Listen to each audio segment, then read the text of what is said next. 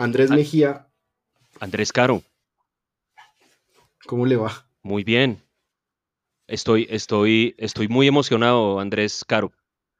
¿Por sí, doblemente emocionado. Sí. Hoy. Pero ¿por qué no le cuenta a la audiencia que tiene sus, sobre su canto, como dice mi madre, a un personaje muy especial de este podcast?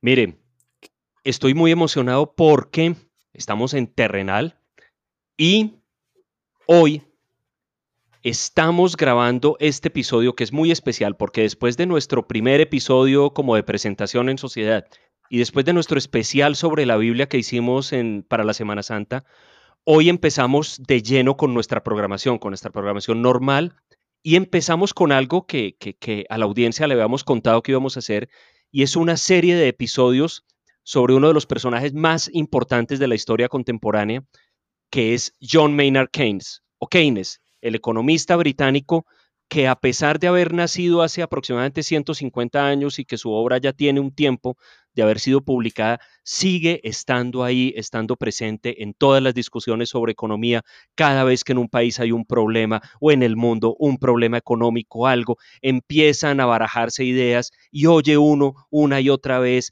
ideas keynesianas que si lo correcto son las políticas keynesianas o no, o a veces en las discusiones, las deliberaciones públicas, redes sociales, lo que quiera, oye uno el adjetivo keynesianismo o keynesiano, perdón, muy usado una y otra vez, a veces correctamente, a veces incorrectamente. El personaje, además, Andrés, estamos de acuerdo, nos parece fascinante por su carácter, por su vida, por sus capacidades que fueron enormes en muchos ámbitos diferentes. Tal vez eso es lo que más en particular a mí me fascina.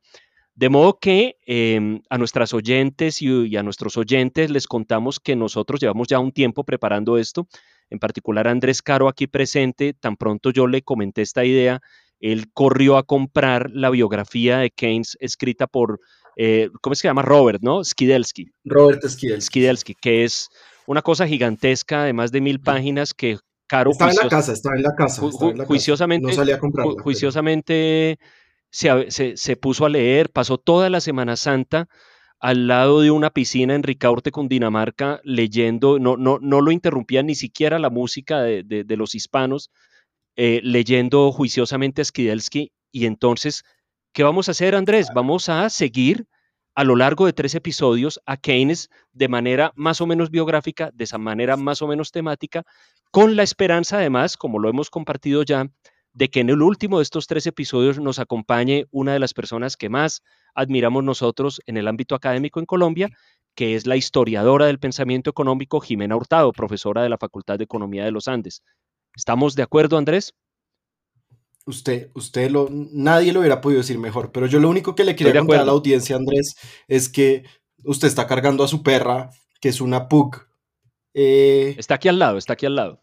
Sí, que tiene como la gravedad de, de, la reina Victoria, además. Mire, no, creo que no hay metáfora mejor en la historia de la literatura que la que usted acaba de hacer. Haga de cuenta la reina Victoria.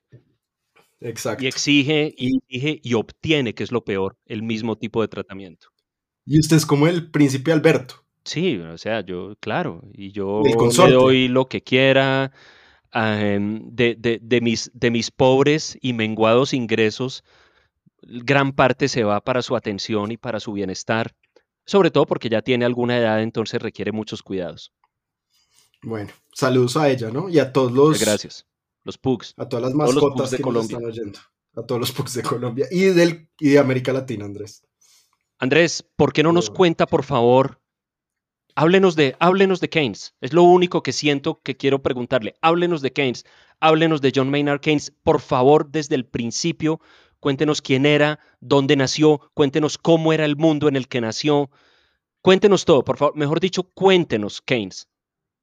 Bueno, pero antes quiero darle un regalo, Andrés. Si me deja empezar con un regalo. Pero a ver, por favor, que venga ese regalo. Bueno, usted en el, en el episodio pasado de Terrenal, de este podcast, dijo que uno de sus personajes favoritos del Antiguo Testamento de la Biblia judía, era este diablo, diablillo, como que, que es el rol que Satán juega en el libro de Job. Claro, me encanta. Le encanta, ¿cierto? Pues yo le tengo, yo le tengo un, regalo que usted me dirá si es un buen regalo o es un regalo mediocre. Eh, yo soy muy, yo, yo, igual le agradezco, ¿no? Esos detalles, sea lo que sea, se lo agradezco. Claro. Entonces, mire. En, en 1913, una señora que se llama Karen Costello le escribió a su madre describiendo una fiesta en la que había estado. Dijo lo siguiente. Oliver Strachey y yo fuimos como Karsavina y Nijinsky, él con un vestido de ballet y yo con una pieza de satín rojo y con una guirnalda. Actuamos El fantasma de la rosa con mucho éxito. Nos siguió el ballet de Job, en el que Keynes, en el rol del diablo, le echaba agua hirviendo, que eran papelitos en la forma de cerezas, a un sufriente Roger Fry. Después vino la obra de Lytton, Strachey, en la que actuaron Clive, Marjorie, Vanessa y Duncan. Fue una farsa salvaje de los actores mismos, exquisitamente terminada, muy inteligente y no muy apropiada. Oiga, usted me está diciendo que uno de mis personajes favoritos, Keynes, interpretó a uno de mis personajes favoritos en la Biblia. Sí, señor. O sea, estoy conmovido hasta las lágrimas. Exacto. Para Oiga, muchas pues gracias. ahora sí. Yo, eh, y por favor, y me comprometo ante, ante nuestra audiencia, que por cierto es, es, multitudinaria y no, no, no, no lo decimos por alardear, ¿no? Es precisamente por gratitud, es multitudinaria. me comprometo. Este podcast tiene un compromiso con la verdad. por favor, me comprometo ante la audiencia a que yo le traeré a usted un regalo en el próximo episodio. Bueno. Para corresponder con su detalle. Muchas gracias. Entonces, Andrés, ahora sí hablemos de, John Maynard Keynes. Cuéntenos, Keynes. Em, bueno, entonces, las fechas de Keynes. 1883 nace en Cambridge y muere en 1946. Ya uno ahí ve esas fechas que incluyen el fin de la era victoriana, el apogeo eh, inglés con Victoria y con su hijo Eduardo, la Primera Guerra Mundial, la posguerra de la Primera Guerra Mundial, que es sobre todo crisis económica y el surgimiento del fascismo, del nazismo y del comunismo estalinista, la Segunda Guerra Mundial, la victoria de Estados Unidos y de los aliados en la Segunda Guerra Mundial, la emergencia de Estados Unidos como el gran poder del mundo, y Keynes muere en 1946. Entonces, una vida que ya el, solo las fechas nos dicen es una vida interesante. Dicen mucho, es una vida interesante, relativamente corta, ¿no, Andrés? 62 años. 62 años y lo sobrevivieron sus dos padres, a Keynes. Ok, no sabía. Sí. Muy triste. Y triste. Y podemos empezar a hablar por de sus papás, que yo creo que nos da paso para entender un poco el mundo en el que surgió Keynes. Adelante. Eh, el, el, siglo XIX inglés, Andrés, acá usted es mucho mejor que yo. Entonces, ¿qué es el siglo XIX inglés? Acá yo le voy a responder su pregunta con otra pregunta. Usted me va a responder mi pregunta con esa pregunta. Usted me está preguntando el siglo XIX inglés. Hablemos del siglo XIX inglés. El, siglo XIX inglés ah, eh, arranca en la época de las guerras napoleónicas, por supuesto. El, imperio británico se está empezando a consolidar como la mayor potencia de Europa. Pasadas las guerras napoleónicas esa, y, y el Congreso de Viena en el que se reorganiza Europa, esa consolidación parece ya inevitable. Y viene eso luego, Andrés, a mezclarse con un suceso que la hace todavía más acelerada, que es la revolución industrial. La revolución industrial a mediados del siglo XIX, que se da en varios países, pero principalmente en la Gran Bretaña, catapulta a este imperio hacia unos niveles de prosperidad material y de poderío político y militar extraordinarios. Y viene esto a condensarse sobre todo en, en, la era de una persona que es casi una metáfora, no, es una metáfora de la, del esplendor del imperio británico, que es la reina Victoria, que usted la mencionaba ahora. La reina Victoria que vivió... Comparándola con, con su PUC. Que, exactamente, que vivió muchos años, que reinó, no recuerdo los años concretos, pero es básicamente la segunda mitad del siglo XIX, y durante su reino eh, Inglaterra se consolidó como el país de lejos más poderoso a nivel mundial. Recordemos que esta es una época de imperios, es una época imperialista o imperial, y en ese sentido el imperio británico le saca a todos los demás una gran distancia. Tiene colonias en prácticamente todas las zonas horarias del mundo. A la vuelta del, globo terráqueo tiene por todas partes eh, posesiones muy especialmente una de ellas que es la India, que, es la de la, mm, probablemente aquella de la que más se enorgullecen, ¿no? Y, recordemos que el título del monarca británico en esa época, el título de la reina Victoria, es reina, eh, reina del Reino Unido y emperatriz de la India. En fin, em, estamos en una época de prosperidad material acelerada, no solamente grande, sino creciente y acelerada, poderío político y militar muy grande. Y esa era victoriana, Andrés, crea una cultura en, Gran Bretaña, particularmente en Inglaterra. Y es una cultura de grandeza imperial en la cual la grandeza es vista como, como algo que va de la mano con el deber, de modo que la moral es estricta, el ideal de la vida victoriana es bastante Em, estricto en ese sentido, es decir, hay mucha prosperidad, no hay exactamente puritanismo, pero sí hay la idea de que la manera correcta en la que se deben comportar las personas o los súbditos de un gran imperio como el victoriano es una manera muy recta. En ese entorno entonces nace nuestro, nuestro querido amigo John Maynard. Así es. Y entonces eh, es como un ambiente eh, uno de nuestros oyentes, eh, Raúl Villegas, nos mandó un, artículo buenísimo que usted y yo leímos, Andrés, del profesor se graduó, Se graduó, felicitaciones. García Molina. Se graduó, pues, se graduó. No sé si ahora o antes, pero como todo el mundo anda poniendo en Twitter fotos de grado, vi que, vi que él se graduó, entonces ahora o antes, felicitaciones. Y ¿Será el mismo? Nos mandó felicitaciones. Yo no sé si es el mismo, pero felicitaciones, sí. Pues sí. Eh, que dice, el siglo XIX inglés es modernización, imperialismo, modernidad, abstinencia y represión.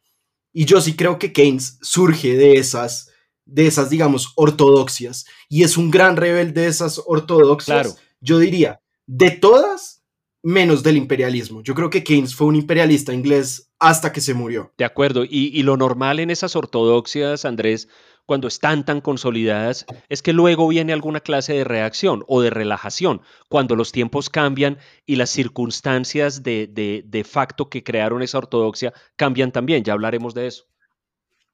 Y yo creo que sus padres también son los productos de un siglo XIX que estaba creando profundos cambios sociales en Inglaterra, porque creó, la, creó una nueva clase social, la de la burguesía industrial, que al mismo tiempo se vio reflejada en las reformas políticas liberales eh, del mediados del siglo XIX, que abrieron lo que la franquicia política para que más personas, todos hombres, vale la pena mencionar, pudieran votar, pero que en las primeras décadas del siglo XX sí llevó a que las mujeres pudieran votar y participar en política.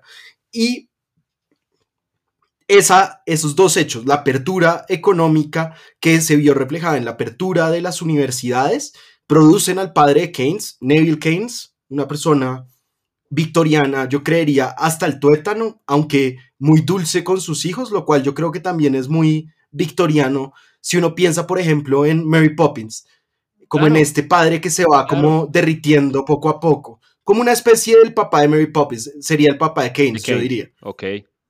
Muy bien. Y la madre Keynes, que es un personaje súper fascinante que ameritaría un, un, un episodio Terrenal, eh, fue una líder política eh, y de los movimientos, eh, digamos, socialistas liberales del siglo XIX, perteneciente a esta red de, de los webs, de Beatrix Webb y, de su esposo, y de Sidney Webb, que eran como progresistas que más o menos cogieron la realidad que narraba Dickens de estas fábricas de con carbón súper oscuras, con niños trabajando, para hacer que, hubiera reformas sociales. Acá muy amigos de, John Stuart Mill, de su padre John Mill, y que van, digamos, relajando el ambiente victoriano, permitiendo reformas sociales.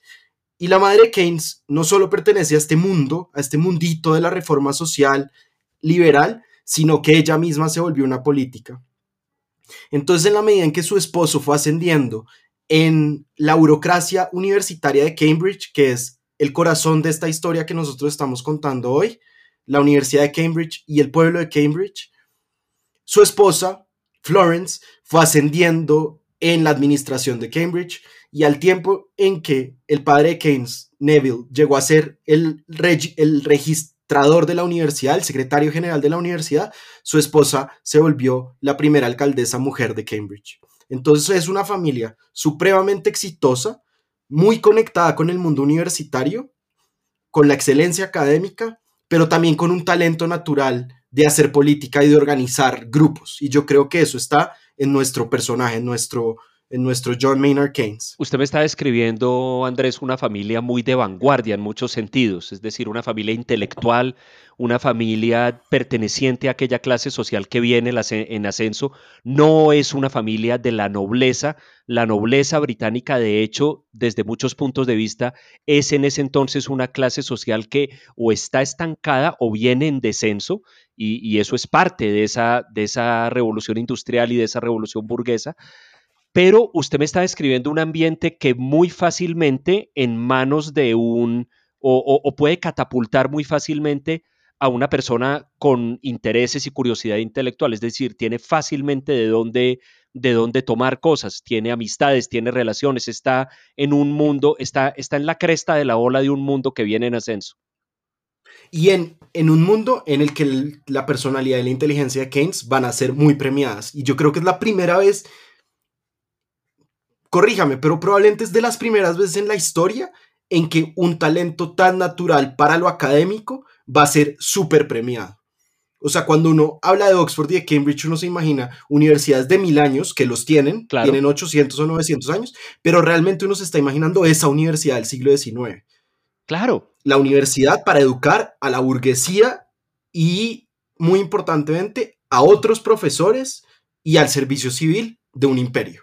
De acuerdo. Totalmente de acuerdo, es una, es una concepción ya mucho más moderna de la, de la universidad. Oxford y Cambridge son universidades medievales, es decir, universidades que nacieron del movimiento eh, medieval de fundación de universidades a lo largo de toda Europa, pero en esa época en particular en, en, Gran Bretaña ya se han transformado en esas instituciones donde, como usted dice, un, un, imperio grande necesita formar una, lo que hoy llamarían una tecnocracia, necesitan gente que sepa de, de, de todo, necesitan gente además que sea por, por, por la concepción que tienen allí de la educación, gente que también tenga una formación en los clásicos, en las matemáticas, en las disciplinas básicas y yo creo que no es misterio, Andrés, que luego ya cuando Keynes es adulto, un adulto joven y, luego mayor, em, coincide esto con la grandeza de la Universidad de Cambridge y el hecho de que allí estuvieron varios de los más de los más grandes intelectuales, hombres y mujeres, que es un poco atípico para la época y que, y que pues yo creo que despierta mucho mi admiración, em, de, esa época. Entonces, ahí se están sembrando las semillas de, de, esa, de esa especie de gran generación que, va, que vamos a tener en, diga usted, 1905, 1910 en adelante. De acuerdo, y yo siento que aunque Cambridge era ya un lugar muy especial, eh, Cambridge dio a los dos científicos más importantes de la historia hasta ese momento, es decir, hasta Einstein, los dos los había dado Cambridge, que yo creo que son grandes amigos suyos, Andrés eh, Isaac Newton. Muy amigo. Y Charles, y Charles Darwin. O sea, básicamente mis amigos. Exacto, su círculo, su círculo de amigos. Claro, sí. Y, en el, y como dice usted, desde la generación del padre de Keynes empieza a haber una revolución. Y esa revolución yo creo que es muy importante que la mencionemos. Y es una revolución intelectual, en gran medida, sí, originada por el descubrimiento, por los descubrimientos de Darwin, pero sobre todo originada por la profesionalización de la economía y la profesionalización de la filosofía. Dos temas muy, de este, muy de este podcast. Claro, claro. que se ven reflejadas en Cambridge. Claro, claro. Es que mire, mire que, que, la filosofía, la economía, es decir, las disciplinas, las disciplinas académicas y, y, por ejemplo, esas dos en particular no es que tengan en ese momento una, una historia muy larga en tanto oficios académicos. Es decir, la, la, economía, por ejemplo, en el momento en que nace Keynes, no existen ni los programas ni los departamentos de economía. Y de hecho, ese nombre no es el que se usa para describir a la disciplina, que además en su expresión moderna es, es también muy joven. En esa época se habla de economía política, si usted se pone a ver los textos de esa época, Marx y compañía de lo que hablan es de economía política, John Stuart Mill, y empiece a, dar reversa un poquito, John Stuart Mill, Malthus, David Ricardo, Adam Smith, son personas que ven su oficio como una cosa que está entre la filosofía, lo que llaman la ciencia de la legislación, la moral, la economía política, pero la profesionalización de la economía apenas está empezando y John Maynard Keynes va a ser una figura protagónica en esto. Es decir, es una época también de muchas transformaciones en esto. Los filósofos, además, Andrés, em, como, personajes de la academia, esto viene de qué? De Kant probablemente. Eh, no mucho, digamos, tampoco, tampoco a la vuelta de la esquina, pero tampoco siglos atrás. Es decir, yo, creo que, yo creo que eso viene de, esa época. Pues, Entonces. Pues sí, digamos, no sé, Adam Smith y Hume enseñaban en la universidad. Enseñaban en la universidad. De Edimburgo. Eh, y pues sí, pero no, no había facultades de filosofía, digamos, de ciencias morales, como se empezaron a llamar. Kant enseña en la universidad a finales del siglo XVIII, Hegel principios del siglo XIX, eh, pero si usted empieza a ir atrás, los filósofos son gente que hace otras cosas. Entonces, estamos asistiendo al, nacimiento y a la consolidación de estos oficios como disciplinas académicas. Ya cuando Keynes es mayor y se vuelve toda una personalidad de la Universidad de Cambridge, los filósofos de Cambridge, que básicamente son profesores de la universidad, son también las estrellas del mundo filosófico anglosajón de ese entonces. Y son sus grandes amigos, ¿no? Que eso es una de las cosas más bellas de este personaje. Así es. Pero no nos adelantemos. No nos adelantemos. Eh, Andrés, y Keynes entonces nace en Cambridge. Acá uno piensa que Cambridge es el lugar a donde van las personas más inteligentes, a donde van las personas más bellas, a donde van las personas para aprender de todas las cosas, pero Keynes ya nace ahí, nace en ese mundo. En ese o sea, no tiene que ir. No tiene que ir. De hecho, su abuela le escribió una carta cuando Keynes era muy niño diciéndole, como naciste en Cambridge, todo el mundo va a pensar que eres muy inteligente. Y creo que Keynes no decepcionó a la abuela. Y la inteligencia de Keynes es un rasgo que se empieza a notar desde muy chiquito. Yo pienso, Andrés, como en, en el niño Aureliano Buendía en 100 años de soledad, que sorprende a todo el mundo porque tiene los ojos abiertos, como que ve más cosas que todos los demás. Y Keynes sí parecía haber sido un niño así de fenómeno, un niño bueno para todas las cosas. O sea, era un niño Antes prodigio. de los 10 años. Era prodigio, yo diría. Sin diría que era un niño prodigio.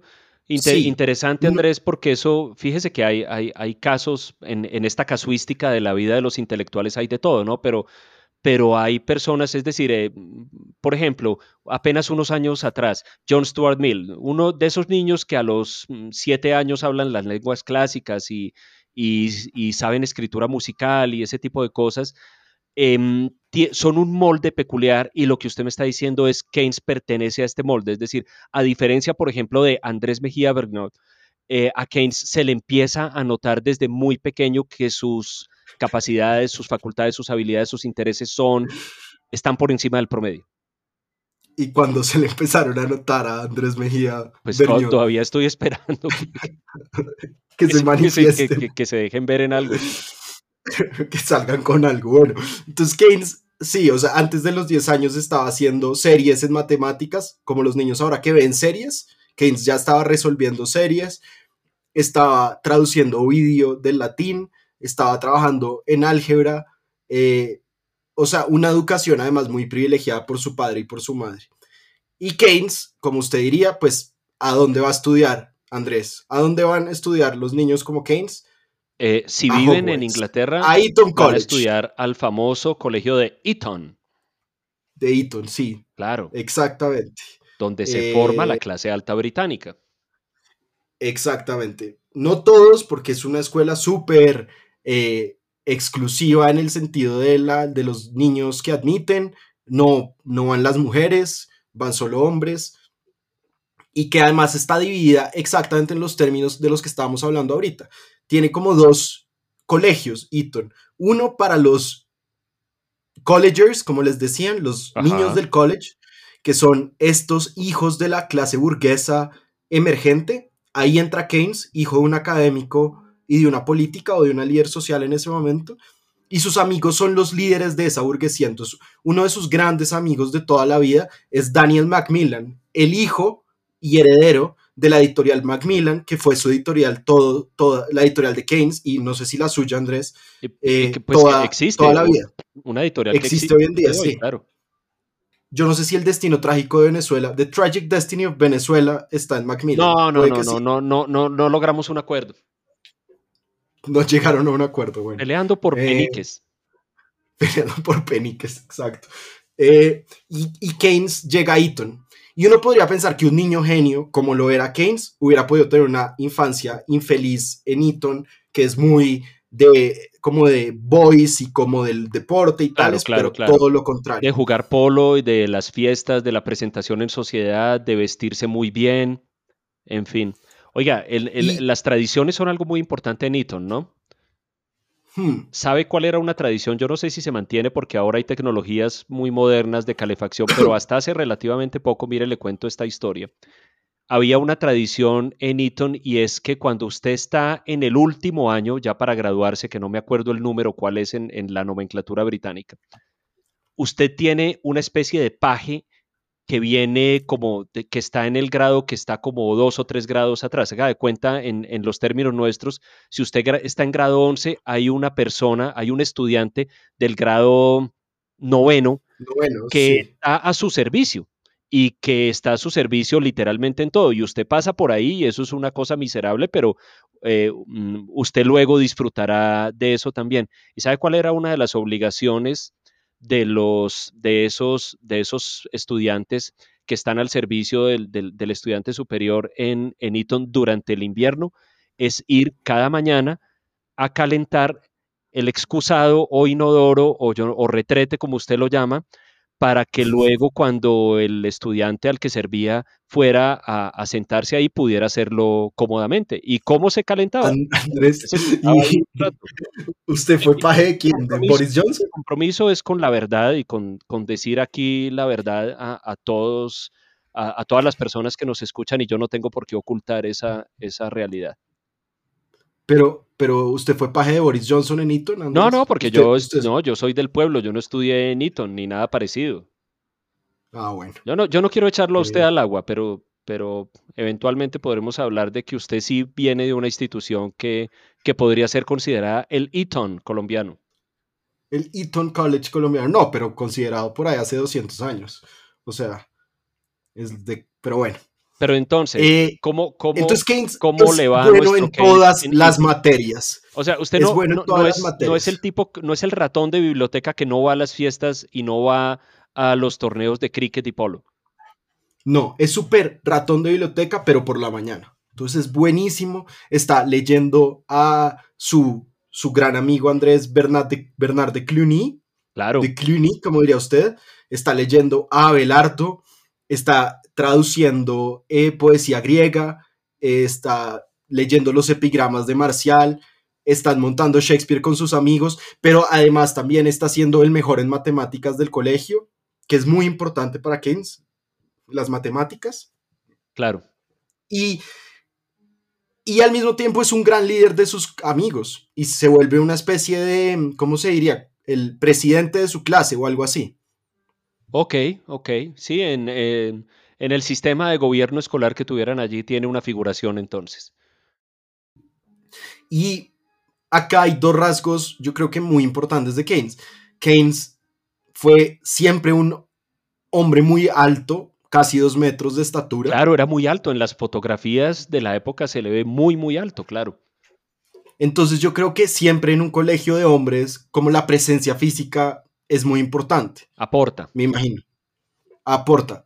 Pues usted, a usted lo siguen re- eh, recordando en el, en el colegio San Ignacio de Aranzazu, ¿no? Por, por su porte. Claro, claro, ¿no, claro. Es una de varias razones. Entonces, bueno, eso es Eton. Y de Eton, pues se va, Andrés, usted lo sabe mejor que nadie, a King's College. Bueno, cuéntenos qué y es acá quiero King's que hagamos College. una pausa. Pausa. Pausa, pausa. Hablemos de a quiénes se encuentra, quiénes son los grandes profesores de Keynes en, en King's College, no en King's College, en, en Cambridge. Bueno, pero Y yo quiero que usted nos hable dos, do- de dos personajes, de Alfred Marshall y de Bertrand Russell. Pero, pero Andrés, no, y con mucho gusto lo hago porque son, son, son considerados buenos amigos por acá también, pero como no todo el mundo está familiarizado con la estructura de estas dos universidades británicas, ¿por qué no contamos un poco esta cuestión de los colleges? Porque a veces, a veces uno oye decir que fulanito está en Trinity College o que fulanito está en el Magdalene College o en el King's College, que son subdivisiones de las universidades Oxford y Cambridge, y, solo de estas universidades en el Reino Unido, si no me equivoco, Andrés. Em, ¿eso, ¿Eso qué significa? Eh, ¿Por qué uno es de un college y no de la universidad? Explíquenos un poco eso. Pues yo, los, los colleges como Oxford y Cambridge, igual que Bolonia o la Universidad de París o incluso la Universidad de Salamanca, surgen en pueblos, lo que van haciendo es que se van organizando en edificios. Y esos edificios tienen un patrón. Entonces, Andrés Mejía. Entonces, Andrés Mejía paga un edificio para que allá vayan a estudiar unos estudiantes que lo que iban a estudiar en la Edad Media era teología. Entonces, Mejía le paga a una gente y eso se llama el Mejía College en ese edificio. Y poco a poco, alrededor de esos colleges, se va, creando una universidad en esos pueblos. Entonces, cuando, cuando dicen la Universidad de Cambridge, realmente es la universidad del pueblo. O sea, es como, como una universidad que empieza a ocupar un pueblo y empiezan a hacer al, alrededor de estos colleges. De los, de los colleges, ok. Este en es la. Reforma Protestante, los colleges empiezan a tener una connotación, digamos, eh, ¿cómo se dice eso? Eh, de secta. Entonces, hay unos colleges jesuitas antes de la reforma, pero después de la reforma hay unos colleges que son puramente anglicanos, muy del establecimiento, como King's College, patrocinado por el rey. Hay unos que son eh, eh, puritanos, hay otros que son calvinistas, hay otros que son luteranos, y así empiezan a surgir estos colleges. En la universidad moderna, en Cambridge y en el Oxford moderno, los colleges se, se empiezan a asociar sobre todo a un cierto prestigio, es decir, hay unos colleges que son más importantes que otros. En el caso de, de, de Oxford, por ejemplo, está Balliol, que es como uno de los más de los renombrados, claro. o All Souls, All todas Souls. las almas, esos son otros. Y en Cambridge realmente son dos los colleges en el que en ese momento son muy importantes. Que son King's College King's, y Trinity College. King's College y Trinity College. Eh, y eh, Keynes se vuelve un Kingsman, un hombre de King's College, hasta el último día de su vida en que le hereda toda su fortuna, porque lo que heredó fue una fortuna, al King's College. Y era muy grande, ¿no? Es decir, no, no es poca cosa. Eh, Yo, yo, yo, sé que, yo sé que esto tal vez no es el tema central nuestro, pero ya hablaremos de eso. Keynes se volvió un hombre muy rico, sobre todo gracias a sus negocios, eh, era, era un buen inversionista. Es un hombre que se vuelve muy rico, luego pierde su fortuna, luego vuelve a hacer otra fortuna y cuando muere, de acuerdo con unos cálculos chismográficos que alguna vez le leí a algún, algún historiador, después de David Ricardo puede haber sido el segundo economista más rico al momento de su muerte de la historia. Rudy Holmes creo que le gana. Pero por ahí anda todavía. Entonces, eh, Andrés, usted lo que me está Claro, diciendo porque, es que claro. cuando, cuando Keynes entra, ¿en qué, más o menos en qué fechas entra Keynes a, Cambridge aproximadamente? En el cambio, en el cambio de, de siglo, cuando muere la reina Victoria en perfecto. 1902. Y encuentra allí, entre muchos otros, a dos personajes que, según usted me cuenta, van a ser ¿Sabe que yo creo que hay que agregar a tres personajes? Tres. Yo creo que son O sea, tres. cinco o Uno. ah, tres. Ay, Dios mío. Lance, lance. Es que con usted no se puede, ¿no? Yo diría, uno, Bertrand Russell. Dos, Marshall, Alfred Marshall. y tres, G. Moore. Yo Sí, creo que esas sí. son las tres Tiene razón. luminarias con las que se encuentra con las que se encuentra Keynes. ¿Por qué no hablamos de cada uno de ellos? Hablemos, hablemos, hablemos de ellos, em, Andrés, y dejemos a Marshall, que es el primero que usted nombró, dejémoslo de último por razones que ya en nuestra audiencia entenderá. Bertrand Russell y G. Moore son en ese momento dos figuras relativamente jóvenes y en ascenso de la filosofía en la Universidad de Cambridge. Ellos además están protagonizando y son los pioneros de una revolución que transformará la filosofía en el ámbito anglosajón del mundo para siempre. Es lo que es lo que hoy la gente oye hablar como filosofía analítica o filosofía anglosajona la están creando, no únicamente ellos, pero sí son parte de ese grupo de pioneros, Bertrand Russell y su amigo G.E. Moore, que G.E. significa George Edward Moore. Ellos son entonces filósofos en la, Universidad de Cambridge. ¿Y por qué tienen tanta importancia? G.E. Moore.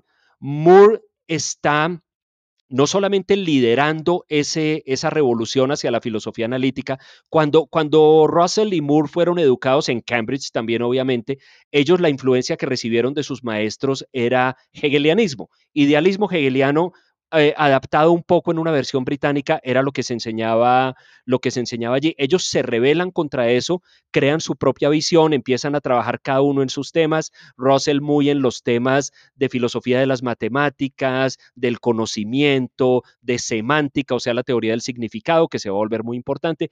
Y Moore en estos temas también pero en particular en otro también que es la teoría moral o la ética. Y Moore escribe un libro que se publica en esa época, llama, no me acuerdo el año, eh, creo que es 1903, que se llama, usted que es un latinista, corríjame, ¿eso se dice Principia Ética o Principia Ética? A mí, mi profesora de la Universidad de los Andes me dijo que la C en latín se pronuncia como Q, principia ética. A, mí me han dicho lo mismo, yo, o sea, yo ya sabía, pero estaba poniendo a prueba sus conocimientos en la materia.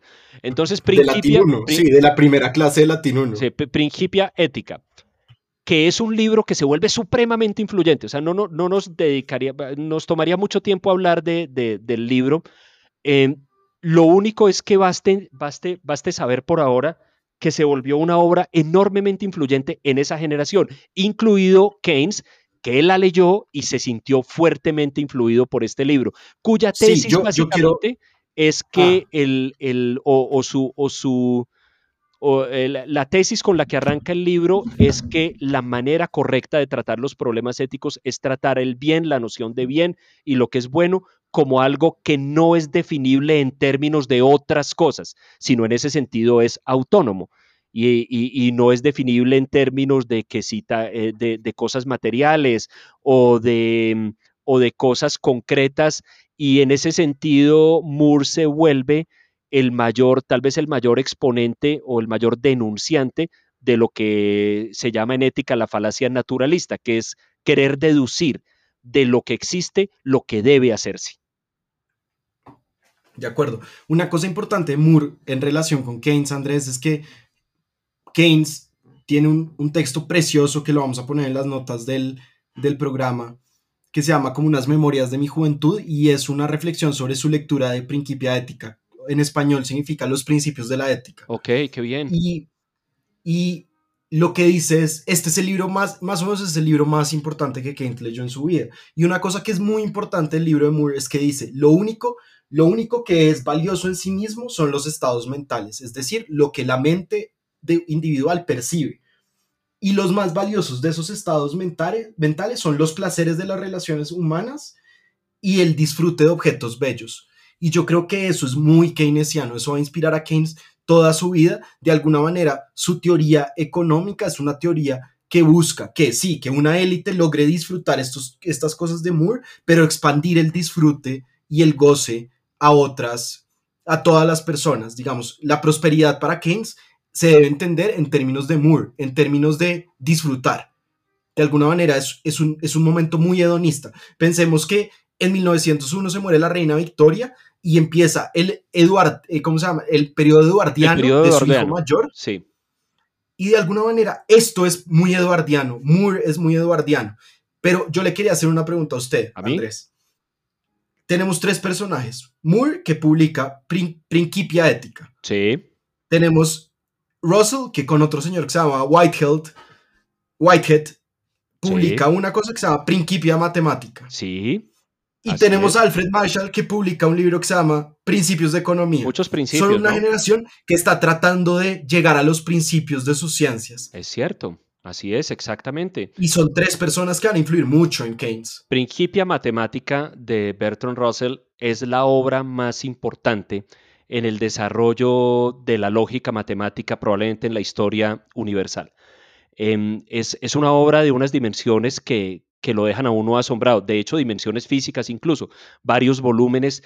¿Y cuál, cuál era el propósito de esta obra? Bertrand Russell es un matemático y filósofo ya, ya más o menos lo habíamos descrito, joven en Cambridge, que en esta época está ocurriendo. Sí de la ultraaristocracia, ¿no, Andrés? Sí, él sí, él sí, a diferencia de Keynes, él sí viene de la clase aristócrata de los, de los lords ligados a la tenencia de la tierra, o sea, de la, de la clase aquella conformada por duques, condes, varones, ese tipo de cosas. Y Russell, pues. Pero, pero interesante que, que viene Russell de, de esa clase, pero su abuelo fue el primer, un primer ministro liberal, eh, el primer o el segundo. Que conoció a Napoleón Bonaparte, por ejemplo. Sí, el abuelo de, o sea, una, una vida extraordinaria. Sí, claro, claro. Ellos, ellos son nobleza, por, por, por, usar un término de la época de la Revolución Francesa, son nobleza liberal. Es decir, el, el, la familia de Russell eran gente liberal, de ideas de avanzada. Él mismo en su época fue de ideas muy de avanzada. Dos veces estuvo en la cárcel por sus ideas pacifistas eh, durante la Primera Guerra Mundial y por allá luego creo que en los años 60 o 70 por unas protestas contra las armas nucleares. Eh, Russell, en, en, esa época, Andrés, está ocurriendo algo muy importante que también para, persona, para una personalidad tan matemática como la de Keynes es importante y es que una disciplina que había tenido muy pocos progresos desde la época de Aristóteles, que es la lógica, está teniendo una revolución absolutamente increíble y por todos lados se están haciendo grandes avances en lógica. Es la época... No, yo sí acabo ya de interrumpirlo. Perdón, pero yo no estoy de acuerdo con eso. O sea, gran amigo de este, de este programa, eh, Ockham, gran, los, los, los lógicos medievales. Sí, pero ¿y es decir, ¿Y qué? Son, son, contribuciones, son contribuciones, son contribuciones que no tienen para nada la dimensión de lo que está ocurriendo en el siglo XIX. O sea, no, sabe que yo me voy mejor de, de, de, este podcast porque es que usted no me deja. Eh, no, no, mentiras, pero, pero bueno, la, eh, como estamos en época de paz total, le voy a perdonar eso que acaba de decir. No, pero sabe que es un debate interesante. Otro día. Perdóneme una. Otro, perdóneme otro, una. otro día lo podremos tener, otro día lo vamos a tener porque, como es uno de mis temas de interés, seguramente hablaremos de eso. Pero eh, segunda mitad del siglo XIX se está desarrollando la teoría de conjuntos, la lógica formal, lo que hoy conocemos como lógica formal y que es tan importante para varias áreas de las matemáticas. Y una de las personas que toma la batuta de esto es Bertrand Russell con su, ah, con su profesor Alfred Whitehead, que también va a ser filósofo, filósofo y matemático, y se dan a la tarea de hacer una fundamentación completa de las matemáticas a partir de la lógica. Es decir, ellos tenían la idea de que si usted coge los principios lógicos más elementales, usted de ahí, a punta de deducciones lógicas, puede derivar todo, todo el conocimiento matemático. Y a eso es a lo que se dedica Principia Matemática eh, a lo largo de cuatro volúmenes o, algo así. Y en su momento fue la obra más importante de las matemáticas en el mundo y dejó establecido a Russell como, como un gran pionero y una, y una personalidad de inmensas dimensiones, eh, no solamente en el mundo de Cambridge, sino en el mundo eh, científico y académico. Alfred Marshall. Alfred Marshall, también muy importante. Ah, pero usted, usted quedó, quedó, quedó enojado por lo que yo le dije de, de Ockham. Mire, esto no, no vamos a participar solo. No, no, yo- esto solo se resuelve, esto solo se resuelve en, en la calle. Bueno, trial by combat. Pero, pero eso será. Yo saco mi navaja. Yo saco mi navaja de. Ockham. Mire, Alfred Marshall, otro personaje importante en Cambridge en esta época y en particular importante para nuestro tema por lo siguiente. Como decía Andrés Caro antes de que se enojara, él escribió un libro, si Moore escribió los principios de la ética y Russell y Whitehead los principios de la matemática, Alfred Marshall escribió un libro que se llama Principios de Economía. Y si yo no estoy mal, ya me corregirán, o Jimena cuando venga en el tercer episodio nos corregirá, creo que es la primera vez que en un texto al menos se usa la palabra economía, en inglés, economics. y no economía política como se usaba hasta ese entonces. ¿Por qué es tan importante Alfred Marshall? Porque Alfred Marshall pertenece a una generación que toma lo que venía de la economía clásica, es decir, de la época de Adam Smith, David Ricardo, Thomas Malthus, etcétera, que como hemos dicho, todavía es una disciplina en formación y empiezan a darle un tratamiento metodológico muchísimo más profundo. Cada vez que usted, cuando, por ejemplo, cuando usted estaba en la universidad y tomó una clase de economía o de introducción a la economía, lo que fuera, y veía esos grafiquitos que son un plano cartesiano que tiene una curva descendente de demanda, una curva ascendente de oferta, ese grafiquito es invención de los principios de economía de Alfred Marshall. Estamos en una generación que está cambiando los métodos y los enfoques de la economía para darle la forma, básicamente la forma que tiene hoy día. El tipo de análisis de oferta y demanda, que es lo que hoy día constituye el núcleo de la economía, se estableció en esa época gracias a varias personas, entre ellos Alfred Marshall en particular en Cambridge. Andrés, y usted me corregirá, pero el mecanismo de la oferta y la demanda es muy importante, es lo más, es el mecanismo mediante el cual la economía llega al equilibrio, ¿no es cierto? Mediante un sistema de precios libre. El, el, tipo de análisis que están haciendo Alfred Marshall y otras personas en esa época es exactamente eso. Es considerar oferta y demanda, por así decirlo, como dos fuerzas en la economía que vía el precio encuentran un equilibrio, es decir, encuentran el equilibrio mediante el cual la oferta es satisfecha por la demanda.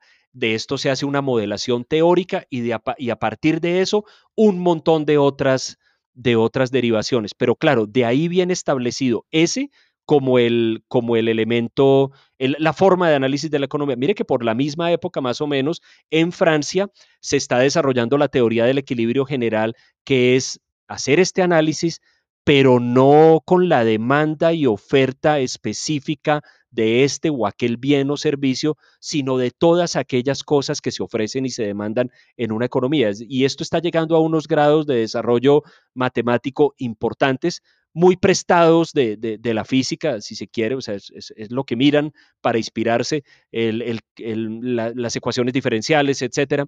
Em, este es el tipo de, cambio que está teniendo la economía en esta época. Para no mencionar otro que, pues es más relevante en otros contextos, que es cambiar la idea de por qué algo tiene valor, que en la economía clásica, Smith, Ricardo, etcétera, se consideraba que era por el trabajo que se había puesto ahí. Luego esto será muy importante en el desarrollo del marxismo, pero en esta época empieza a desarrollarse algo que se llama la teoría marginalista del valor.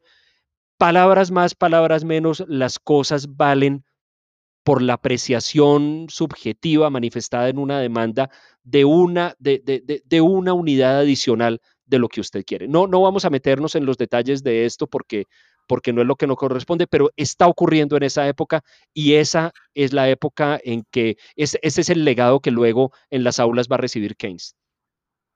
Andrés, ¿y es a eso a lo que se le llama el laissez-faire? Pues el, el laissez-faire, el laissez que en, en francés significa dejar hacer, es un poco la manera como se, sintetiza en cierta visión de la economía clásica, de la economía formada por allá en la época de Adam Smith, de, incluso un poco de sus predecesores, los fisiócratas, eh, pero y de Adam Smith, Ricardo, Thomas Malthus, etcétera, que en esta, ellos, los creadores de la economía clásica, esto es muy importante porque esto va, va, esta va a ser una idea contra la que luego el keynesianismo reacciona en contra, es, em, si usted se pone a, estudiar las teorías de Adam Smith, de Ricardo, la impresión que usted se lleva es que la economía es un orden natural. Los equilibrios de la economía son equilibrios que suceden en un orden natural. Lo que hace la, la, economía política es describir ese orden natural. Los desequilibrios en economía, si aparecen, son temporales o son artificiosos es decir, no corresponden a ese orden natural y el orden natural se restaurará si a las fuerzas propias de la economía de mercado se les deja que lo hagan libremente. En esta visión, por esta razón y por otras, y por otras ideas, como por ejemplo la, la, idea que se establece en esta época de la ventaja del comercio internacional abierto, la ventaja comparativa de las naciones, etcétera, se generaliza la idea de que lo mejor es que la intervención de las autoridades en la economía sea el mínimo posible. ¿Se acuerda cuando usted al principio describía el ambiente intelectual de, de la Inglaterra del siglo XIX? Bueno, esa es la época dorada del liberalismo, tanto político como económico. Es la época en la que básicamente se cree que la misión del Estado frente a la economía es únicamente la de poner la policía y poner los jueces y, poner el ejército de esto, pero no meterse a tratar de manipular las variables o las fuerzas de la economía que, insisto, corresponden a un orden natural que si se les deja quietos logra equilibrios naturales. Y lo que sería la gran revolución, revolución keynesiana o de Keynes sería el orden y el equilibrio solo se logra con la intervención. Digamos, el orden y el equilibrio es una cosa artificial que, se, que debe producirse. Es una, es una gran revolución. es una gran revolución conceptual que es, que es ya, ya hablaremos de eso, yo me la paso diciendo que ya hablaremos de eso, pero es que ya hablaremos de muchas cosas, ¿no? Para eso se fundó este, este espacio. Eh, pero ahí hay una gran revolución conceptual que es decir, ese, ese regreso de las cosas hacia un estado de equilibrio no necesariamente se va a dar de manera natural. Las cosas se pueden estancar en una situación de desequilibrio. Y mire que Keynes era un ultra clásico antes de la Primera Guerra Mundial. ¿Ah, tiene, tiene una frase que, yo le quería leer que dice, odio es, parece, es, creo que esta se la robó Keynes a usted, usted me corregirá, pero dice, odio a todos los curas y los proteccionistas libre comercio y libre pensamiento. Pero yo contra los curas abajo, no Abajo con, las, con los impuestos, con, no, no con los impuestos, con las tariffs, con las aranceles, con los, aranceles, de importación. Abajo los aranceles y los pontífices. Esa, esa frase es suya. Pero, pero no, sabe que yo contra los, contra, mire, yo no tengo nada contra los curas, sí tengo algo contra algunos pontífices, pero, pero, pero me, me dan muy duro los proteccionistas, no se lo voy a negar. Sí, abajo las, los, los aranceles. sí, abajo los aranceles. eso. Sí. Sí. Oiga, pero una cosa muy curiosa de Keynes es que Keynes nunca se graduó con el título de economista. Nunca estudió formalmente economía. Fue el gran profesor de economía de King's College. Estudió con Marshall un año en tutorías, así como, como estas que usted me hace a mí una vez a la semana, que usted habla y yo tomo Toma nota, toma nota, claro. Y yo tomo nota. Así era la relación de Marshall con Keynes guardadas las proporciones, por supuesto. Y... Oiga, muy interesante. Entonces, el, eh, eh, el que muchas personas consideran el mayor economista de la historia nunca tuvo un pedazo de cartón que dijera graduado en economía o no sé, bachiller en eh, economía. Profesional en O como dicen en Colombia, economista, que, que, este es un país muy peculiar donde los, donde los grados académicos son el nombre de un oficio. Claro, de acuerdo. Eh, y, pero oiga, no, no hemos hablado de algo muy importante en la vida de Keynes, que son los apóstoles y el círculo de Bloomsbury. Oh, por Dios, es lo más importante. Hable, hable. Hable de esto. Hable, hable. Hable. Bueno, Keynes, en, en pocas palabras, estudió matemáticas en King's College, fue nuevamente un alumno extraordinario, estaba su vida, iba a ser la vida de un profesor de King's College y esa fue de alguna medida la mitad de su vida pero durante el tiempo de su pregrado, como diríamos en Colombia, tal vez lo más importante que ocurrió es que entró a pertenecer a un círculo llamado Los Apóstoles, una especie de sociedad secreta basada en Cambridge, en la que estaban Moore y Russell, entre otros, una sociedad de hombres muy hedonistas, muy, muy parecidos a, ese, a esa descripción del bien de Moore, de el disfrute de la compañía de los otros y de los objetos bellos. Y en, esa, en, eso, en, los apóstoles, Keynes, como lo decimos, tiene por un, al mismo tiempo que una revolución estética en su vida en la que empieza a disfrutar la belleza de las artes, de la música, del, del baile, y también tiene una revolución sexual los apóstoles para el momento de Keynes, no en, no en la generación de Russell y de Moore, son sobre todo una, un, un grupo de hombres homosexuales. Y Keynes, que ya había tenido en Eton experiencias con otros hombres, con otros muchachos, digamos, en Cambridge descubre otra de sus vocaciones, que es el placer sexual, que lo acompañaría hasta su muerte, y además un placer sexual fundamentado en una posición filosófica en la que se privilegia el amor y se privilegia el, la sensualidad, digámoslo así, o el sexo sobre otras cosas. En 1906, Keynes hizo una escala de valores de las profesiones o de los oficios o de las cosas a las que uno se debería dedicar, Andrés, y mire lo que dijo. Primero el amor, después la filosofía, después de tercero la poesía y de cuarto, muy de cuarto, la política. ¿Quién podría, ¿quién podría estar en desacuerdo? Es inobjetable esa lista, ¿no? Sí, increíble. Andrés, y, yo, yo estoy... No, no, eh, solamente, solamente porque yo creo que es importante que nuestra audiencia sepa que la razón por la que tratamos este tema no es chismografía. La sexualidad fue algo muy importante en la vida de Keynes. Tuvo una vida sexual muy intensa hasta, hasta sus últimos días, variable en, en, en todo, en sus orientaciones, en sus expresiones, pero fue algo central en su, en su vida, no fue un aspecto accidental y marginal, ¿no? Fue algo, algo verdaderamente importante para él. Y es probable que durante los primeros 30 o 35 años de su vida, Keynes hubiera, se hubiera considerado a sí mismo como una persona homosexual, hasta que conoció a un personaje que vamos, del que vamos a hablar el, el, año entrante, casi no, el próximo episodio, que es su, su esposa Lidia Lopokova, o la baronesa Keynes, como llegó a ser conocida, que, digamos, le mostró otra cosa o, o le ayudó a descubrir un gusto por las mujeres que él no había sentido. Todas sus relaciones hasta ese momento er, fueron con hombres y de mucho disfrute, con grandes amantes como Duncan Grant, un pintor, como Lytton Strachey, un escritor. Un escritor. Lytton Strachey, que además lo llevó a Keynes, lo sacó del grupo de Cambridge y lo llevó a Londres, a un barrio de Londres que se llama Bloomsbury, y lo llevó a conocer al, lo que se llamó el grupo de Bloomsbury. ¿Quién, quién, ¿quién está en el grupo de Bloomsbury, eh, Andrés?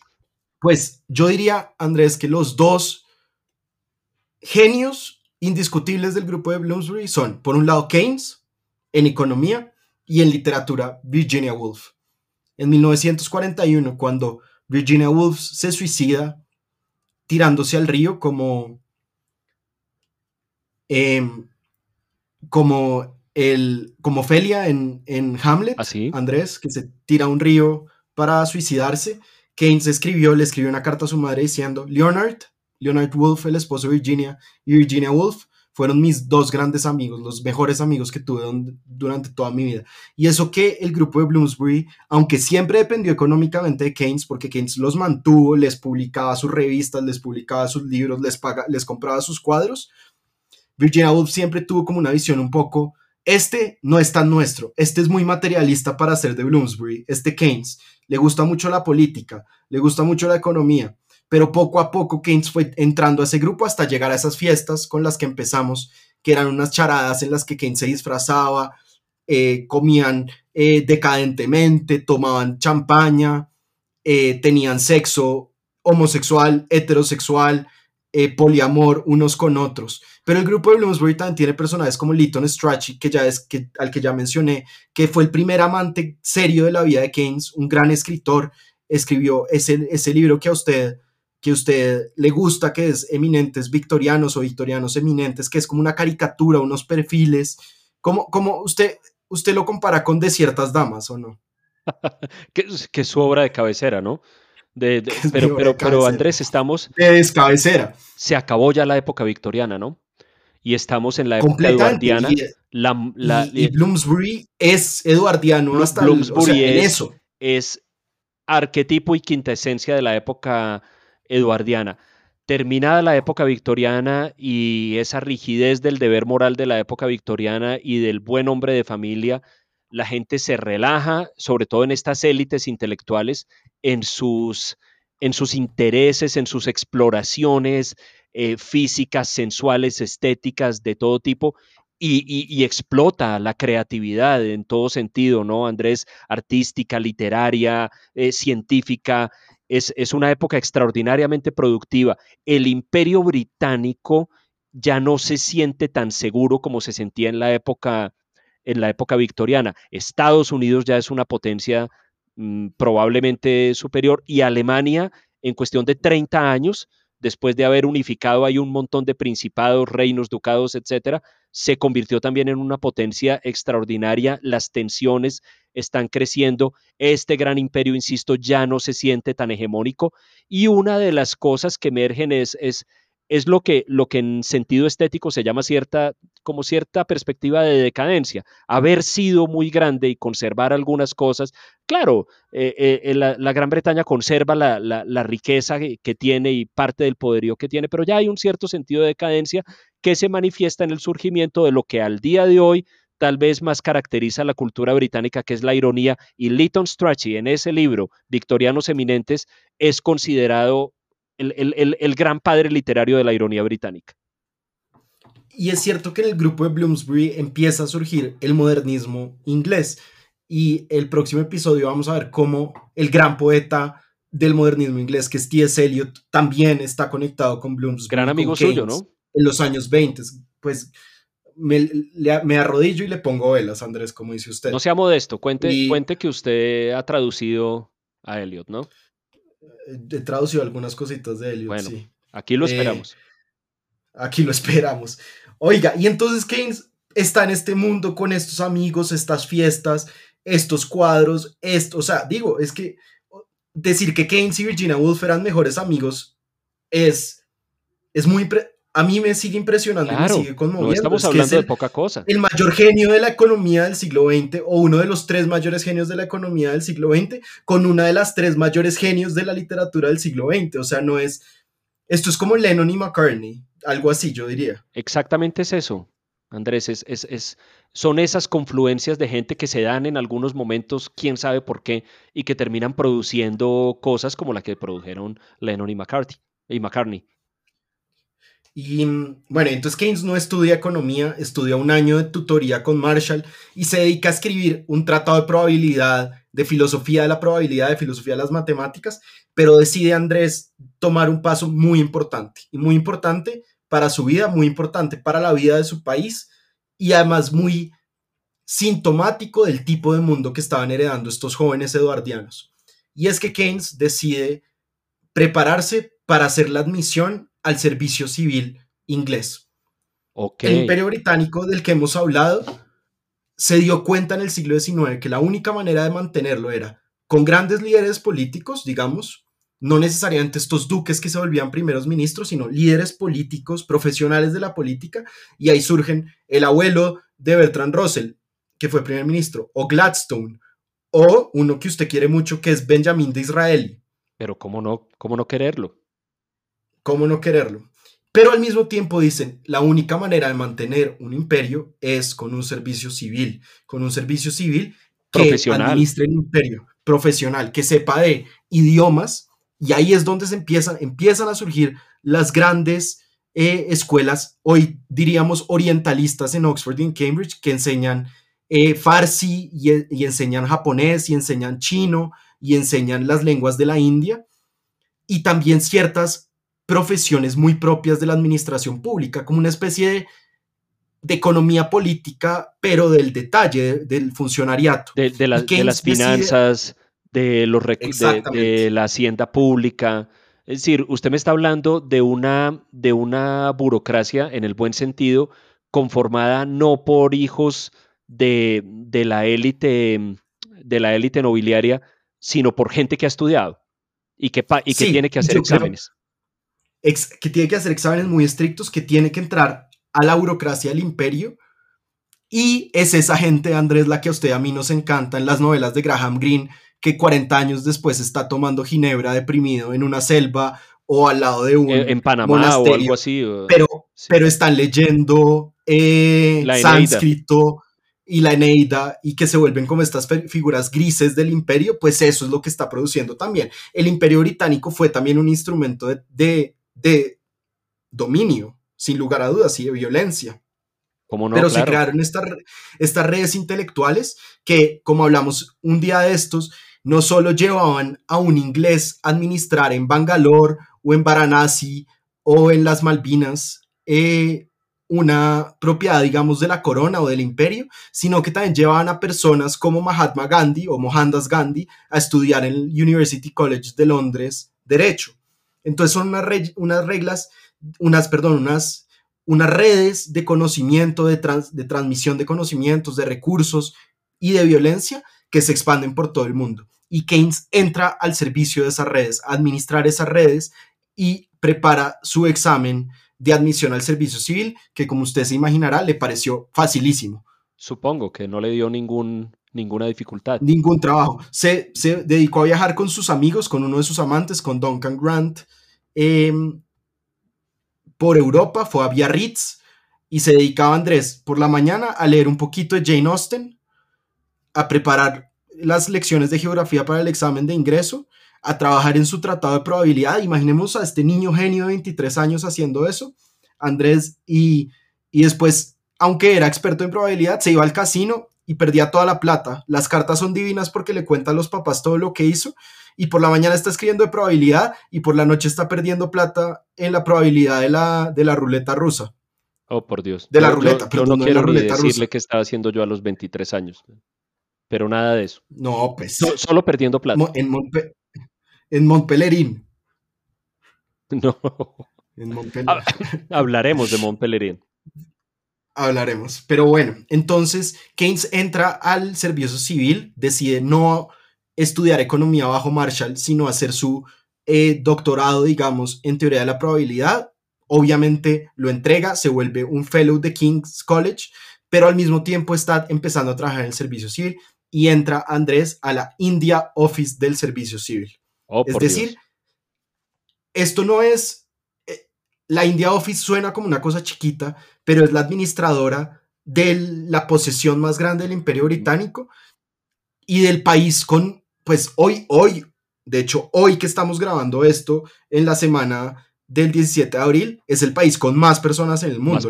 o sea, esto era una, la administración de una cosa realmente grande y Keynes empieza a trabajar en la India Office en temas de finanzas.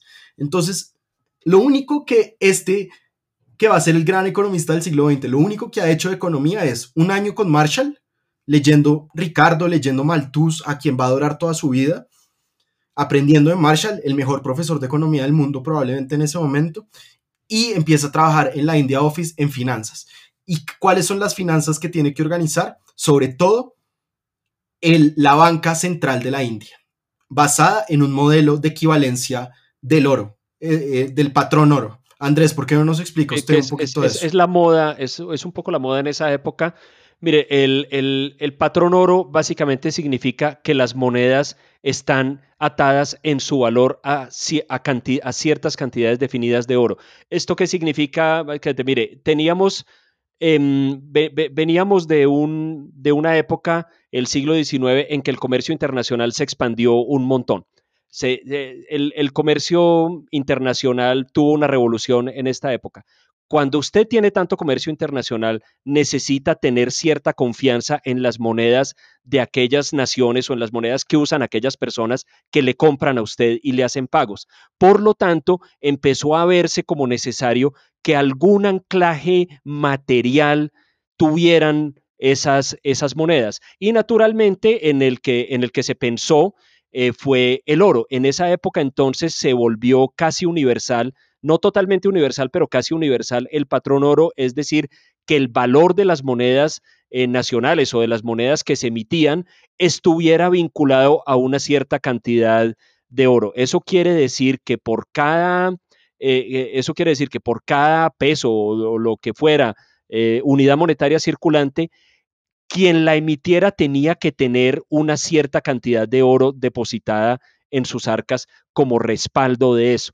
Eso era básicamente el consenso en esa época. Será muy interesante luego ver, porque Keynes va a ser protagónico de estas discusiones, cómo ese consenso empieza a llegar a su fin. Exacto, y entonces Keynes se vuelve un experto en política monetaria en la India, en los bancos de la India, propone un modelo de banca central en la India con un banco en en Nueva Delhi con un banco central parecido al Banco Central de Inglaterra y poco a poco empieza a aburrirse del, del servicio civil en la, en la India Office y vuelve a, a Cambridge. Y vuelve a Cambridge porque Marshall, el señor del que hemos hablado, le dice, ¿sabe que yo me estoy por retirar? Venga, yo mismo con mi salario, con mi plata, le pago un, le pago para que usted sea profesor en Cambridge. Entonces, por un momento de su vida, Keynes tenía esas dos relaciones. Viene el elitismo de Cambridge, un elitismo académico, viene el elitismo de Bloomsbury de los apóstoles, que es sobre todo eh, un elitismo intelectual, estético y sexual en el sentido de, de darse libertades sexuales. De libertad. En ese momento no se podían dar la mayoría de las personas, la sodomía estuvo prohibida, digo, porque así era el, delito como, como se consideraba. Sí, sí, así, se llamaba en los libros. Sí, al mismo tiempo que Keynes está en un mundo, Andrés, en el que el mundo de sus amigos, eso no solo es permitido, sino que es esperado. Se espera la, lo, se espera que, que haya una que haya un rompimiento a la ortodoxia, a esas normas. Y entonces Keynes siempre está hablando, cuando está analizando las cifras de, las, de la India, le escribe a sus amigos y a sus amantes diciendo, y esto es una cita textual, dice, nada me da tanto placer como analizar estas cifras de la India que el sexo. O entonces está en sus viajes en Europa y dice, nos la pasamos todo el día discutiendo economía, comiendo melets y discutiendo la sodomía.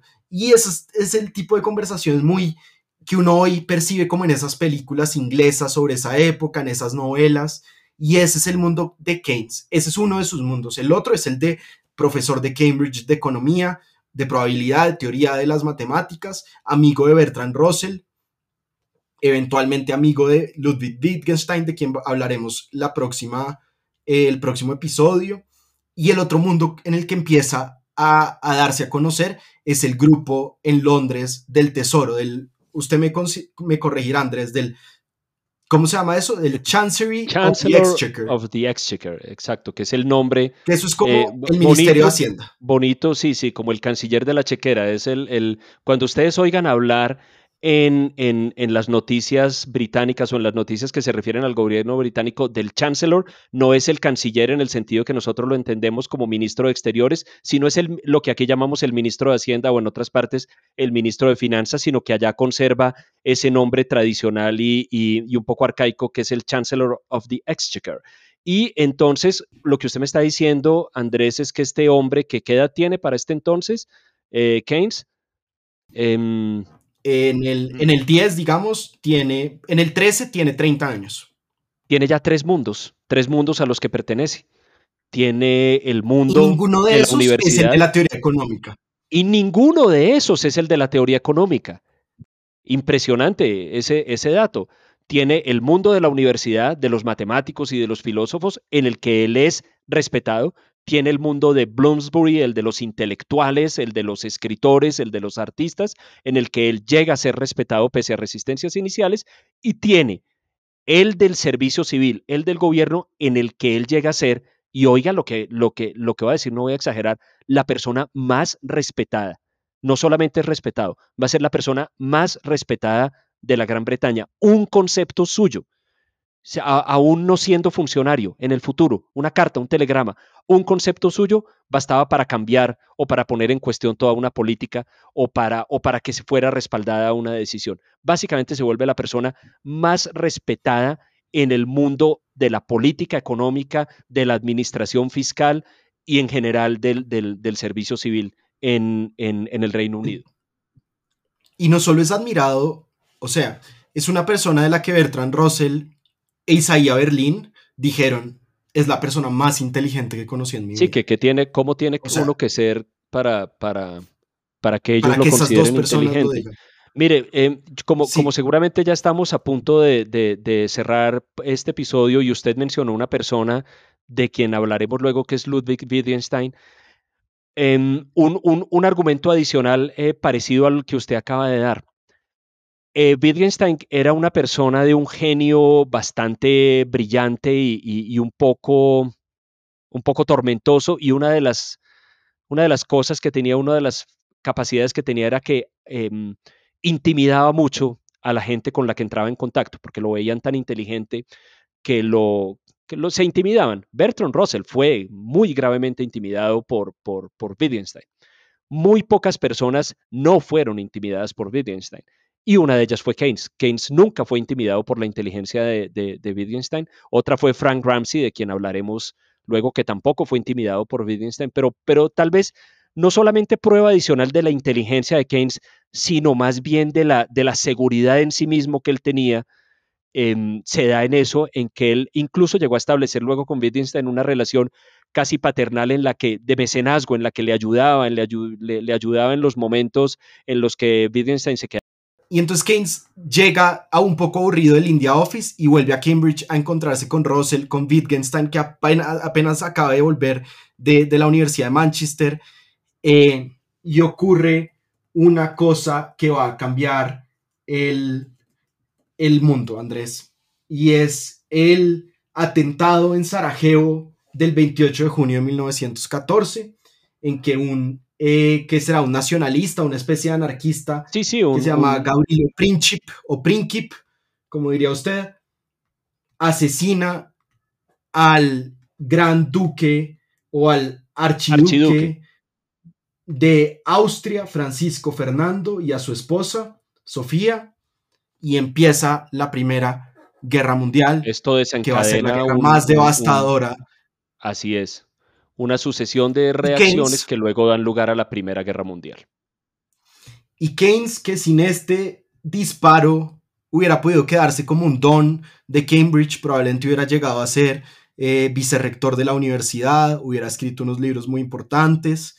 Eh, decide, recibe una carta, Andrés. Y yo creo que con esta imagen nos podemos despedir. Recibe una carta del Tesoro que dice, venga a Londres porque queremos discutir con usted la crisis que esto ha generado. La Primera Guerra Mundial empezó con una crisis económica de la que vamos a empezar a hablar, yo diría, Andrés, si le parece, el próximo episodio. Me parece muy bien. Nos quedamos con la imagen de, de, este hombre de quien hemos hablado, John Maynard Keynes, recibiendo una carta del Tesoro donde le dicen, del, del Tesoro británico, donde le dicen, venga por favor. Venga, por favor. Y Keynes decide decirle a su cuñado, que era un señor que se llama A.V. Hill, A.V. Hill, que lo lleve. Y Keynes se monta en la moto, en moto, en esa, esa imagen, esa, esa, es la imagen que quiero, que quiero para terminar, porque, porque eh, eh, describa la imagen y yo le cuento mi, mi, por qué me impacta tanto la imagen. Entonces Keynes va, busca a su cuñado, le dice, recibe esta carta del tesoro, la guerra acaba de empezar, me están pidiendo que vaya a, a trabajar porque tenemos que hablar sobre la crisis económica, una crisis de, de fuga de capitales o una corrida bancaria global que hay que empezar a evitar en gran medida ocasionada por la adicción inglesa al patrón del oro, pero eso lo vamos a hablar en el próximo episodio, y le dice a su cuñado, oiga, usted que tiene moto, lléveme. El cuñado de Keynes, que es un tipo importantísimo en lo que hizo, se ganó el premio Nobel de Medicina, Andrés, coge el casco, le da un casco a Keynes, lo monta en su, en su moto y sale Keynes hacia Londres, de Cambridge y hacia... Pero, pero no atrás en la moto como, como mototaxi, ¿no? No, eh, no abrazado, en el sidecar. Pickup, no, eh, eh, sino en lo que usted, usted, a mí me han dicho que usted tiene moto de esas que tienen sidecar, o sea, como un carrito al lado. Es que yo, yo quería terminar con esa imagen porque yo siempre he querido montar en uno de esos carritos que va con, con, una moto, pero yo nunca he visto aquí nadie que tenga. Usted debe tener amigos que, que, tengan, por favor, si me dan una vuelta. Gran amigo mío, gran amigo mío. Y la, la imagen entonces es Keynes yéndose a Londres a trabajar en el Tesoro saliendo de Cambridge. La imagen es una moto con carrito de esos de al lado, con sidecar, con un señor, además no, no sé si él iba muy cómodo ahí porque era muy alto, llegando a la oficina del Tesoro Británico porque lo han llamado a que ayude al país, no, no, no disparando y, y echando cañonazos, sino pensando en, en, en, en temas en la estabilidad financiera. Exactamente. Sí, cómo se va a pagar la guerra y cómo evitar una crisis, una crisis monetaria, de la, libra financiera. Eh, Exactamente. extraordinaria imagen, Andrés. Muchas gracias. Entonces, Andrés, no nos hemos enfrentado al Keynes del que vamos a hablar en los próximos episodios, que es el Keynes que es un intelectual público, que se va a convertir en un intelectual público después de la Primera Guerra Mundial, y el Keynes que es un teórico de la economía que también se va a volver en un teórico de la economía en la segunda, en, después de la Primera Guerra Mundial. Bueno, pues extraordinario, Andrés. una persona, un prodigio, que todavía no es la persona de la que estamos hablando, sino un diamante en bruto. Todavía le falta mucho por ser entonces. Entonces dejamos con este niño de 31 años, de mi edad exactamente, qué horror, llegando al- a la Secretaría del Tesoro en Sidecar. Bueno, Andrés, muchas gracias.